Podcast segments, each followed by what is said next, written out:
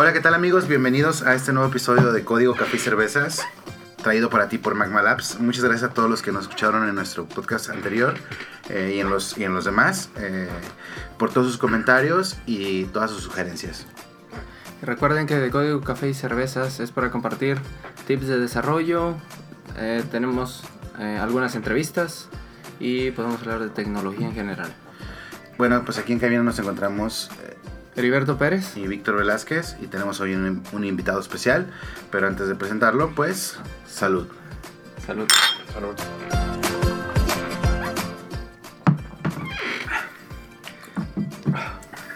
Qué rico supo eso. bueno, pues para el tema de hoy eh, tenemos un tema en especial, es de...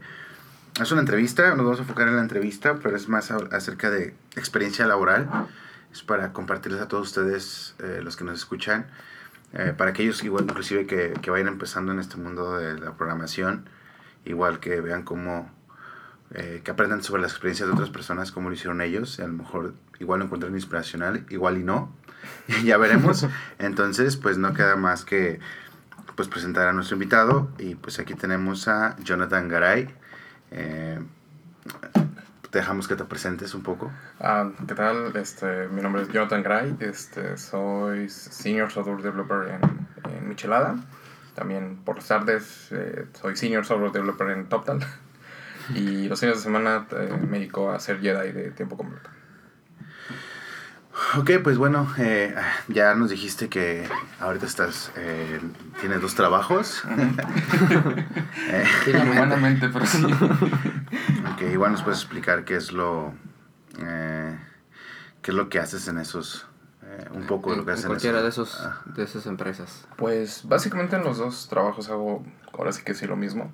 Eh, soy un eh, me considero sí full stack developer, pero casi siempre me estoy más enfocado al backend. Creo que es con lo que me siento más, más a gusto. eh, tanto como en Michelada como en Total. Eh, involucran mucho backend en Ruby, Ruby on Rails principalmente. Pero también, este, es, también es mucha chamba de, de frontend. ¿no? Por ejemplo, en, en Total tengo un, un proyecto actualmente que es en Ember este está muy interesante y todo el backend es en, en, en Ruby. Eh, en Michelada, eh, en estos momentos estoy trabajando en una aplicación eh, in-house. que no sé si lo puedo decir cuál es o, o no. pero también este, el frontend lo están haciendo los chavos este, de JavaScript y yo solamente estoy haciendo APIs. Bueno, interesante. Eh, ¿Nos podrías decir eh, cuál fue el último trabajo que tuviste antes de estos, de estos dos? ¿De aquí estos dos? La bueno. pregunta era para antes de este que tienes, pero como son dos. pues mira, eh, yo antes estaba trabajando en la ciudad de Chihuahua, en una empresa que se llama One A, Uno A Auto. Eh, son, estos chavos hacen, eh, es un e-commerce para venta de autopartes. Me, ahí básicamente me dedicaba a hacer Java, PHP y Python Um, estuvo muy interesante porque de, ahí como era un producto de, de, de, la misma compañía, ¿no? Es como que era la primera vez o segunda vez en mi carrera que regresaba de ser consultante a, a ser este, un empleado de una compañía y estar trabajando para, para un producto. Está interesante porque, bueno, ahí e, es muy distinto de estar trabajando como consultante, que es básicamente estás haciendo lo que el cliente quiere, a ser este, parte del producto y tú, tú desarrollarlo, ¿no? O sea, tú, tú este, proponer nuevas cosas o, incluso proponer nuevos ca canales de distribución y ventas para que la compañía eh, funcione mejor. Eh, de ahí, pues bueno, eh, de ahí antes pues estaba trabajando en, en, el, en Magma este, anteriormente. Y, este, y pues bueno, básicamente es el... Ahorita que tocas el punto de que manejabas varios lenguajes eh, como PHP, Python, Java. Eh, ¿Cuál crees que ha sido como que la metodología que te ha funcionado para este volverte bueno en un lenguaje? Digamos, en este caso ya habías manejado Python. Normalmente te pones a hacer catas de Python, de Python. O, uh -huh. o, de Java para no olvidar Java o PHP y ya después vuelves a Rails. Como, ¿Cuál es como que tu forma de, de, de mantenerte actualizado y, y activo en un lenguaje porque pues son varios, ¿no? Al fin, uh -huh. y creo que hasta Swift ¿eh? últimamente has sí, usado un poco, entonces también. como que veo el abanico bastante interesante y completo el que tienes. Este, sí, mira, siempre intento eh, estar leyendo noticias y vaya, estar pegado a D-Zone y a Hacker News para ver que pues, los trending, ¿no? Y así, no casi no me pongo propiamente a utilizar los lenguajes, solamente leo no, acerca de, por ejemplo, Scala o, o este, TypeScript, no sé, de todos esos nuevos lenguajes que, que están teniendo mucho buzzword, Kotlin, por ejemplo. Ah, eh, últimamente estoy leyendo mucho de eso, está muy interesante. Eh, el no, propiamente no me pongo a hacer cosas, pero si en un momento se dado requiriera este, que, que utilizar esos lenguajes, bueno, sigo, eh, como ya, ya estás un poquito letrado al respecto, pues ya no es como que tanto miedo de que cómo es el lenguaje y qué, qué, vas a hacer, ¿no? O sea, por ejemplo, Kotlin, que es muy similar a Java y también es muy similar a, a Scala, ¿no? Que eh, es un lenguaje de programación multiparadigma funcional y, orientado a objetos como, como soy realmente objeto, pues, objetos, perdón, y eso es en lo que básicamente tengo más experiencia, eh, pues sí, sigo las mismas metodologías que ya, ya, ya te sabes, ¿no? Eh, y sobre eso vas, vas eh, investigando y pues es cuestión de googlear un poquito de cuáles son las mejores prácticas, qué se hace... Por Desde el comienzo empezar con las best practices. Ajá, o sea, es lo primero, cuando, oye, este, ¿sabes qué? Necesitas hacer esto en, en Haskell bueno, dices, ok, tengo un poquito de experiencia con programación funcional, eh, funcional eh, pues uso mucho el editor de Emacs que está escrito en Lisp y de repente me tengo que aventar mis macritos para, en, en Lisp para, para poder este, eh, hacer cosas en específico en Emacs. y es así como que, bueno, ese es el toquecito de, que ya tengo de background de, de, de programación funcional, ¿no? La inmutabilidad, este que todo son funciones y todo regresa a funciones. Ok, agarras eso y te metes a Haskell y ves cómo interpolas lo que ya sabes con lo que, con lo que estás viendo.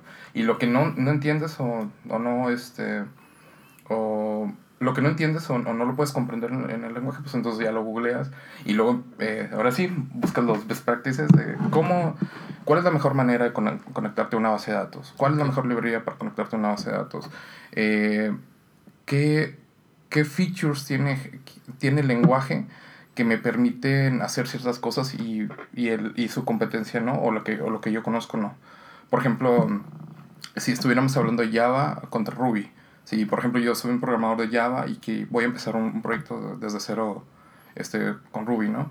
Bueno, las cosas que conozco que tiene Ruby son clases, este, eh, eh, clases, herencia, poliformismo, todo, todo, todo el set de, de orientación a objetos que ya conozco ya. Entonces empiezo a trabajar sobre eso. Pero de repente así como que, ah, ok, este, ¿qué, qué monerías tiene el lenguaje que, que, no tiene Java? Por ejemplo, los bloques. Es una herramienta muy poderosa de Ruby que no lo tiene Java. Entonces ya de ahí puedes empezar a pensar, ah, ok, ¿cómo los puedo utilizar? Eh, también es, es cuestión también de, de googlear de que si esos features son, qué tan costosos son, si son así, son trade-offs eh, ligeros porque igual, ¿no? El lenguaje puede, puede ser así, con una línea, hace mil cosas, pero nada que tras bambalinas es súper costoso y nadie en el mundo este, los utiliza. Como por ejemplo JavaScript, ¿no? Que, ah, sí, puedes comparar con dos iguales, pero no los utilizas porque no funciona. Mejor usa tres iguales. Eh, cosas así, ¿no? Eh, ah, eso sería un buen ejemplo. Por ejemplo, vienes de un lenguaje más formal, no sé decirlo, que JavaScript. En Ruby haces una comparación con dos iguales. En PHP haces una comparación con dos iguales so far, so, so, son.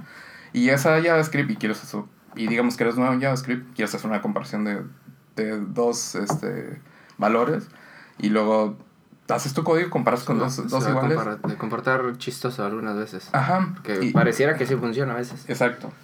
Porque, bueno, no, no, vamos en él a profundidad, pero eh, luego ya te vas a un blog o, o ves algunas back practices en internet y te dicen, güey, no utilices dos iguales, eso es mal. Este, tienes que utilizar tres iguales para cuando estés haciendo comparaciones de valores. Ahí te quedas, ah, ok, bueno, eso es, eh, eso es bueno saber. Entonces ya empiezas a, a, escribir tu código ya conforme a las best practices. pues qué interesante. Eh, la pregunta es, eh, yo digo, ya nosotros más o menos te conocemos y sabemos que empezaste igual muy joven esto de la programada, pero igual nos puedes platicar cuántos años tenías cuando empezaste a programar. Uy, estaba como por ahí de la... Bueno, tengo un amigo, este, Ryan Mandaris, que seguro va, va a oír esto y me, me va a tratar de este, regañar por cualquier sandés que, que haya dicho. Eh, pero formalmente programar ya que me estuvieran pagando este, fue como por ahí de los 16 años. Que empecé siendo desarrollador, haciendo programitas en, en el extinto en Visual Basic Script, que los, los scripts que ponías en el CGI Bin de tu cuenta de, de Telmex. Eh, cobraba por eso, muy barato. Este, eh, um, pero sí, empezar a programar creo que es como a los 10 años que me compraron mi compu. Esto fue ahí de... ¿Cuál fue tu primer lenguaje? Mi primer lenguaje fue Basic. Basic. Sí, es el... Venía... Nosotros ya eh, discutíamos la otra vez de nuestra primera computadora como a los 18, 19. que éramos pobres. Nada, este... No, de hecho, en aquellos tiempos la computadora que me compraron era, estamos hablando del 95, me compraron una 886, o sea, una computadora de finales de los 80, ¿no? Y era, ya, eran, ya había monitores de, de color, pero esa computadora me explico tenía un monitor sí verde, de esos de, de 14, de que sí es, yo creo que todavía cierro los ojos y veo los, las líneas, ¿no? Porque sí te quemaba la retina bien recio. Este, y la, no había internet, o sea, era encender la computadora y hacer lo que tuvieras a la mano, ¿no? Y, si, y ir al cibercafé a, a ah, grabar cosas en disquetes. Investigar. Y, y regresar a, a, la compu. Lo chido de esa compu es que traía un manual así de, de la línea de comandos de DOS y en ese traía eh, un pequeño tutorial de Basic y estaba muy chido. Este, Bueno.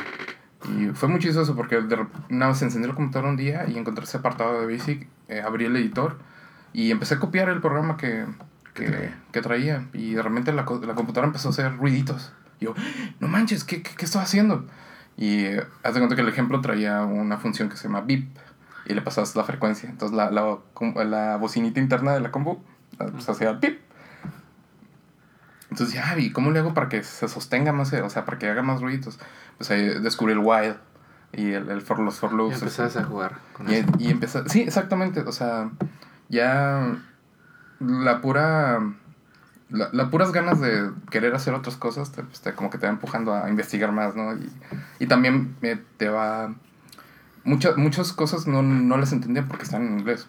Incluso, pues, o sea, no sabía que era beep, ¿no? O sea, para mí beep era pues el, el, la cosa que hace sonido pero pues, o, o while o, o, for no o sea para, pues, son palabras no sí. no tienen sentido pero pues cuando pongo un while y lo que esté dentro se, es, se, va, va a repetir n veces eh, y sí básicamente ¿Cómo empezaste a ser consciente exactamente justo de eso, no? O sea, que empezaste ya a usar ciclos, pero no sabes que eran ciclos y no me decías, pues bueno, en esta, si pongo esta palabra, se mantiene. Uh -huh. Pero ¿cómo entendiste ya realmente el concepto de un ciclo, no? De un loop, y así.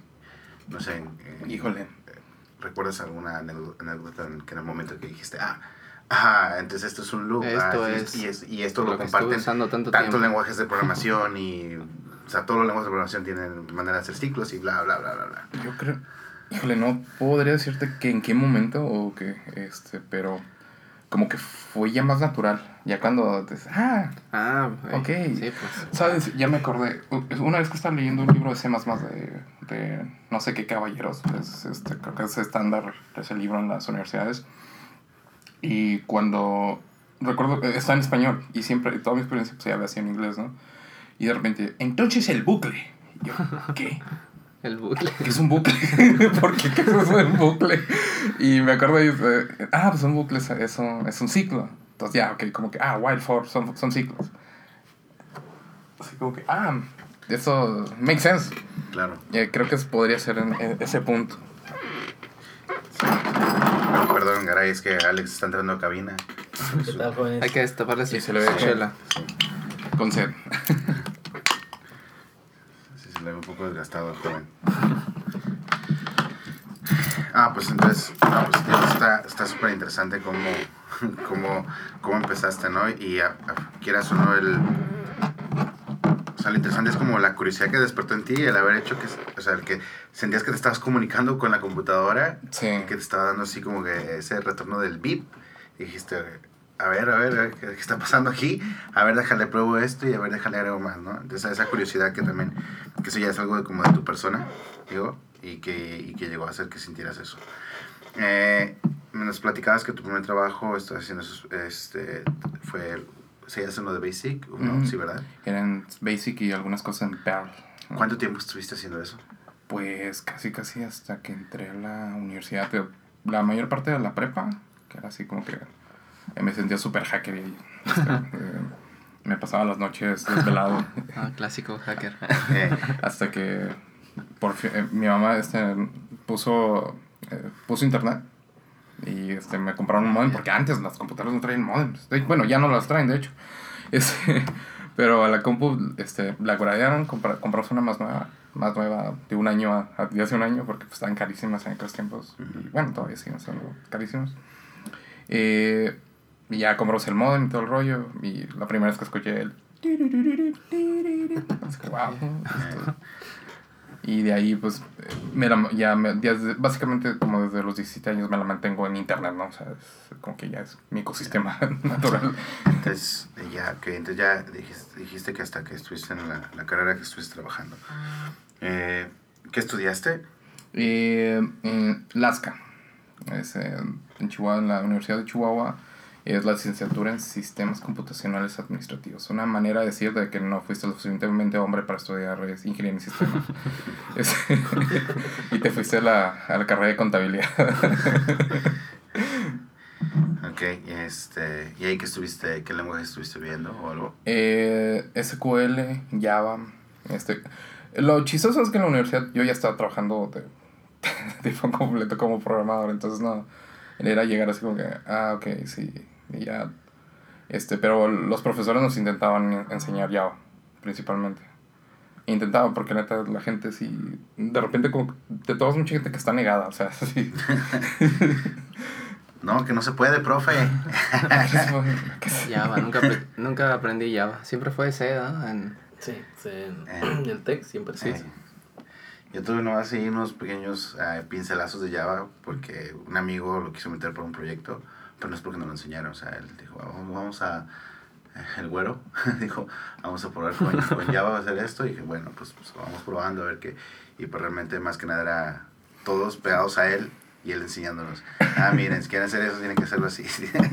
o sea, fue la única pincelada que tuve, ¿no? Así de, mm. de, Java como tal. Pero bueno, pues que, que bien. Este, en, en ese momento tú dijiste, yo ya, o sea, yo sí de plano me quiero dedicar a esto. Ya esto es Sí, de eso, desde mucho antes de entrar a la carrera, desde la prepa ya sabe que ya yo quiero ser programador. Yo creo porque no estaba YouTube todavía, si no hubiera sido youtuber, ¿no? Eh, más o menos, quién sabe. ok, eh, entonces mira, estas son, un par de preguntas que son muy de, como debatibles, pero eh, surge mucho esta, han surgido bueno, estas preguntas por el hecho de que hay un montón de bootcamps, hay un montón de este tipo de, de estrategias para enseñarle a la gente a codear, ¿no? Entonces, ¿tú crees que la programación es para todo, para todo el mundo? A cierto nivel. A cierto nivel. No, es que es como cualquier otra disciplina, digamos, yo puedo, no sé, ser fan de los autos y tal vez sacarle un golpecito a mi coche de vez en cuando, pero digo, nunca voy a armar un, un motor desde cero, ¿no? Eh, puedes, la programación como hobby y como parte de una disciplina para enseñar a la gente lógica debería ser como que esencial en las escuelas.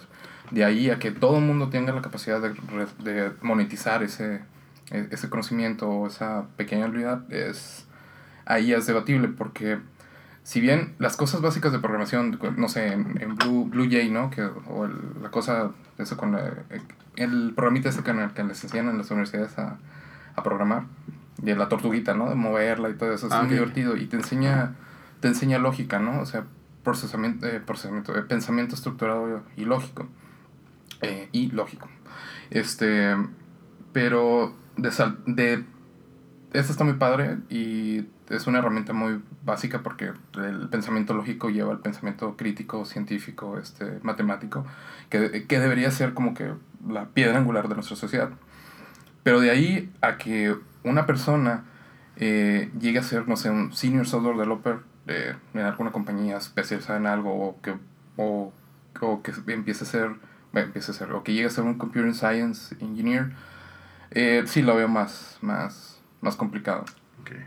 Porque, o sea, eh, también la pregunta va a otra que, que, te voy a hacer ahorita, es por el hecho de que sí se ve mucho en internet, ¿no? De, eh, aprende a programar en tantas horas, programar es súper fácil, este, es para todos y bla, bla, ¿no? Entonces, ¿tú crees que que programar es fácil?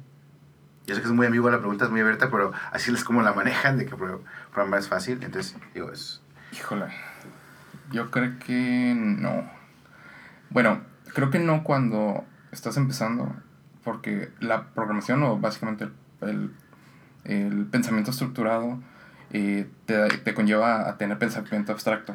Y el pensamiento abstracto es entre personas es demasiado abstracto. No se puede, no podemos definir eh, el pensamiento abstracto como, como una cosa eh, que podemos compartir entre todos, ¿no?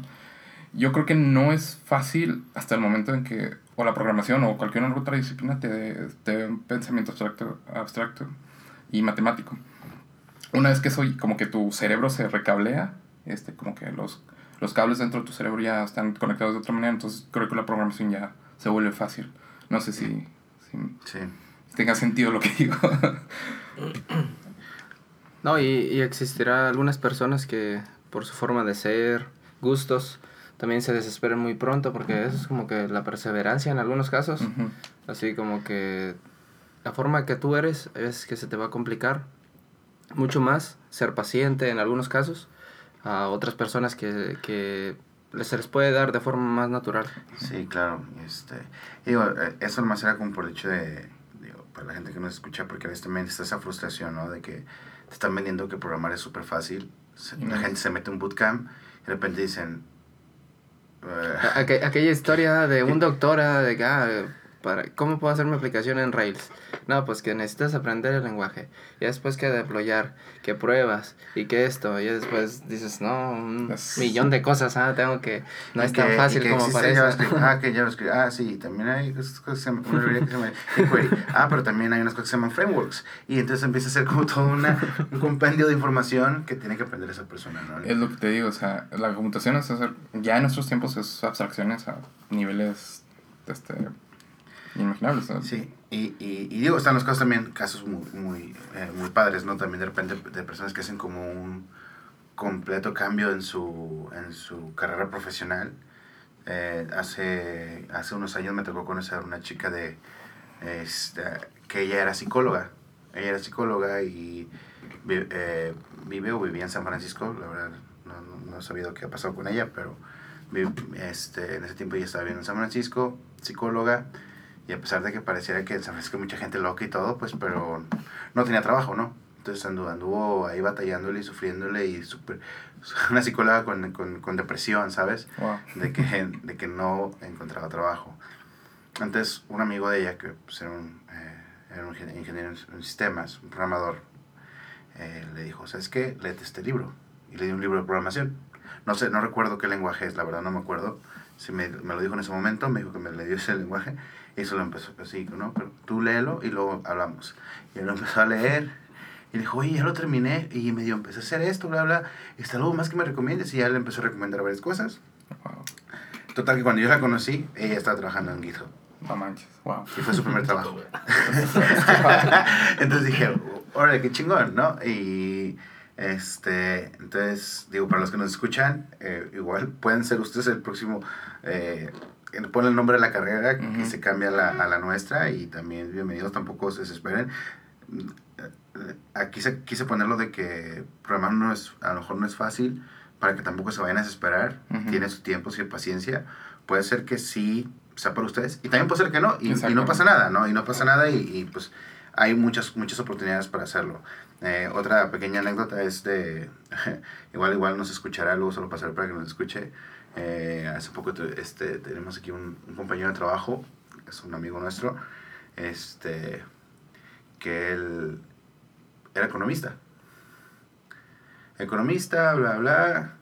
Pero entonces le empezó a dar por ser entrepreneur, ¿no? Y empezó a hacer que, que, que aplicaciones. Entonces empezó como que a asociar con un montón de programadores todo el tiempo. Pero siempre llega un punto donde la clásica que dices, oye, tengo una idea. Sí, hay que hacerla, vale, sí hay que juntarnos. Se empiezan a, a, a juntar, todo empieza como el boost de que tienen una idea y que van a hacer un proyecto milagroso y ganador de la vida. Pero de repente siempre llegó un punto donde se moría, se moría y se moría y no sacaba nada, ¿no? Este, y, y creo que lo que pasó fue que él empezó a decir, bueno, o sea, tan difícil es programar o porque siempre los programadores me dejan tirado. Y entonces se metió a aprender a programar, se, se metió un bootcamp y empezó ahí a ver qué onda y empezó a aprender, empezó a aprender. Y de repente, pues, este, pues aprendió, entró a trabajar con nosotros y ahorita hace poco lo contrataron en Estados Unidos, se fue a una empresa que se llama Instacart. Y este, y pues chingón, ¿no? O sea, hay un economista que es programador y le está yendo muy bien, ¿no?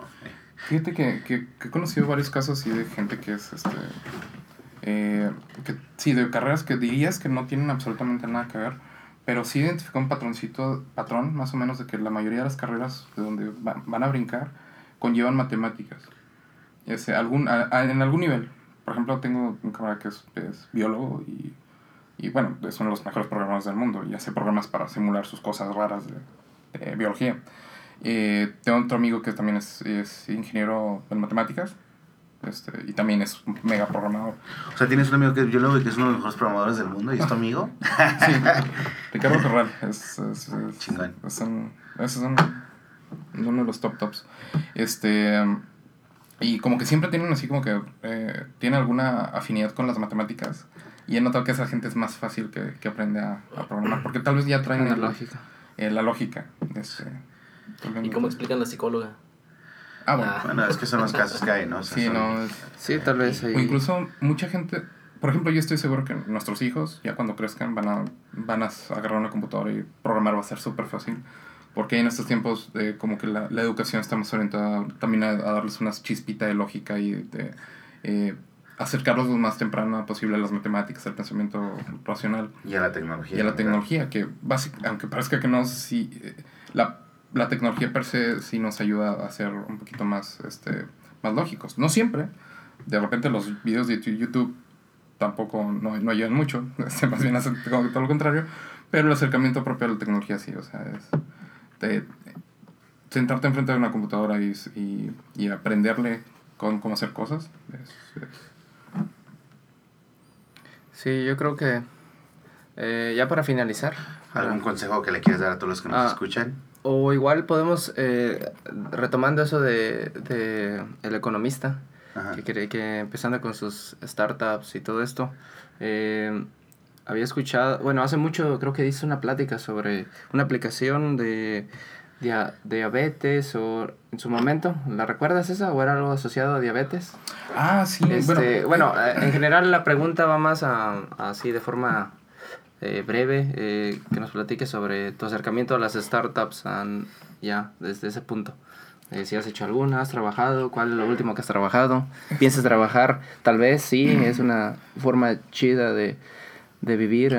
Este, propiamente nunca he trabajado con, bueno sí, cuando, cuando, cuando, era, cuando trabajaba aquí, mi primer trabajo fue con una startup que se llama Copago, que ahorita ya no es startup y cuando estábamos ahí, sí era como que el ambiente startupero así de Sí, vamos a quedarnos hasta las. Toda, toda la semana, hasta las 10 de la, este, de la madrugada, de la día siguiente, eh, para sacar las cosas.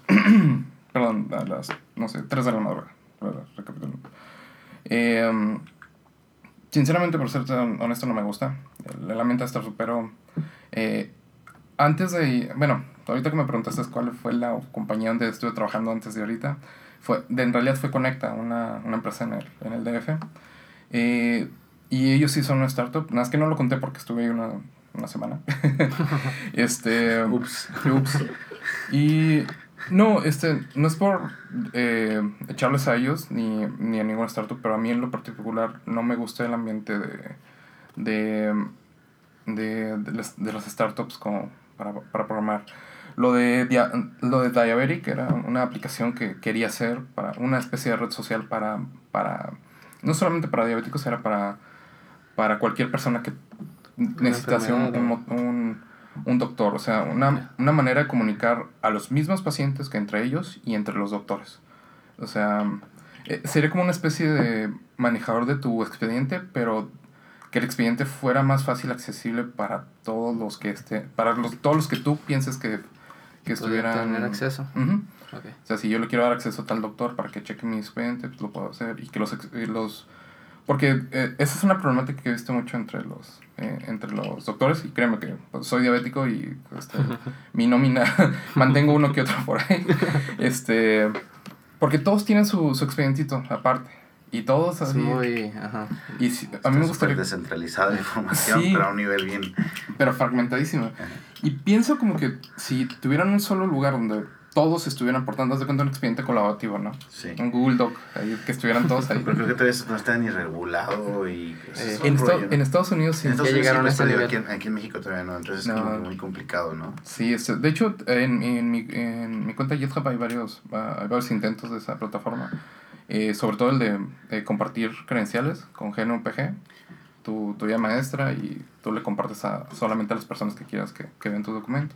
Y si le requitas la llave, este, ese documento ya no se puede, ya no se puede ver. Está padre, se, se llama Vault. En, en- mi- le echamos una checada y igual lo ponemos ahí en, en, en los comentarios. Pues no, ahí en la descripción ponemos el, el link a tu GitHub, a Twitter. Eh, algo que más, algo, algo que quieran agregar para, para ya cerrar el día.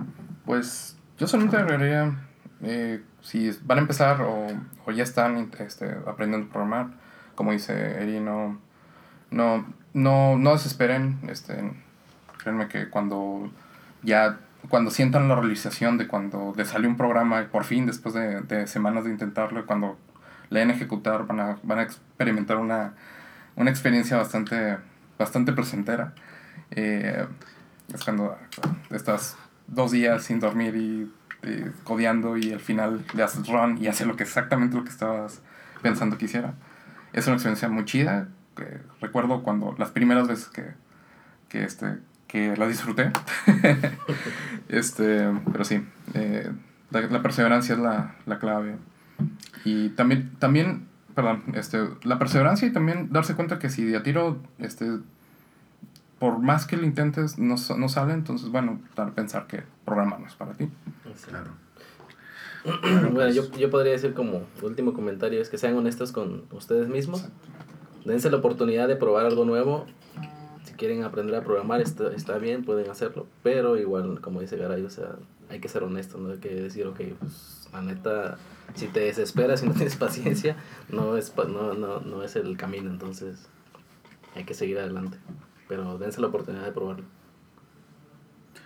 Pues bueno, pues no queda nada más que decir y pues muchas gracias, Garay. Eh, esperemos tenerte en otra ocasión para hablar de algún tema por eh, ahí. algún otro tema más que abstracto, digo, a ver esta si te vez- parece. Quisimos hacerlo así como para también otras personas que nos escuchen también tengan por dónde empezar, ¿no? Pero ya luego te invitamos a otro programa donde, donde discutamos algo ya más denso si quieres. Y eso estará, será muy interesante. Y este, pues nada, pues muchas gracias a todos los que nos escuchan. Esperamos que les haya gustado el episodio de hoy y nos vemos en, en el próximo. Y pues esto fue de código, café y cervezas. Gracias. Saludos amigos otra vez.